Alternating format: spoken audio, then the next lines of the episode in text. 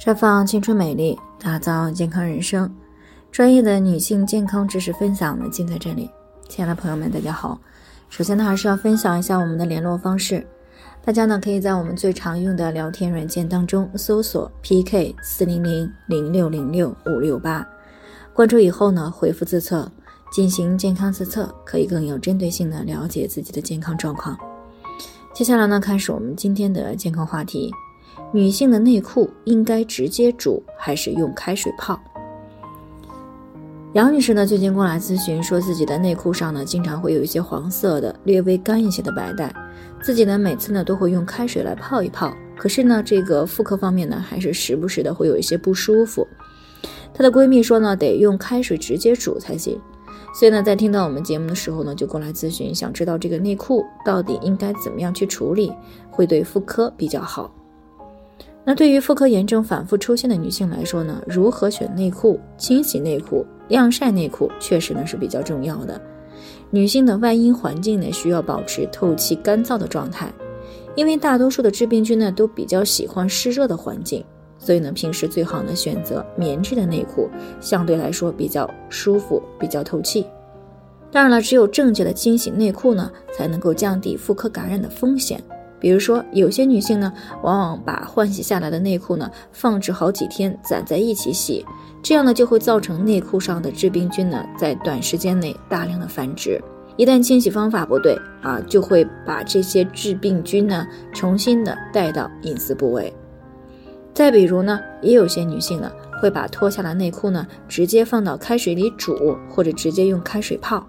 其实呢，这些操作呢都有些不太合适。内裤的正确的清洗方式呢，应该是先用中性的洗涤剂进行清洗，把上面的分泌物清洗干净以后呢，再用开水煮五分钟左右。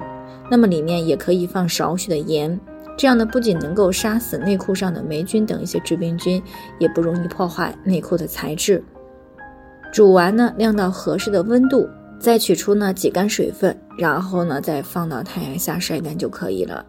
那如果没有太阳呢，最好是放在通风处晾晒，但是呢，不要放在卫生间啊。不过呢，对于这个煮内裤这个操作呢，有些女性朋友呢会觉得比较麻烦，觉得每次换内裤都要煮，太费事儿了。其实呢，也并不是每一次换下来的内裤呢，清洗的时候都要煮一煮。那如果平时没有妇科感染的问题，使用中性的洗涤剂清洗一下，然后呢，再用开水泡一下就可以了。但是如果是在妇科炎症的发作期，由于这个内裤上的致病菌相对来说比较多，那么想要彻底清除呢，最好是将这个换下来的内裤呢煮一煮。不过呢，对于煮内裤这样一个操作呢，是容易破坏内裤的材料啊。如果材质不耐煮，煮完呢可能就不太适合穿了。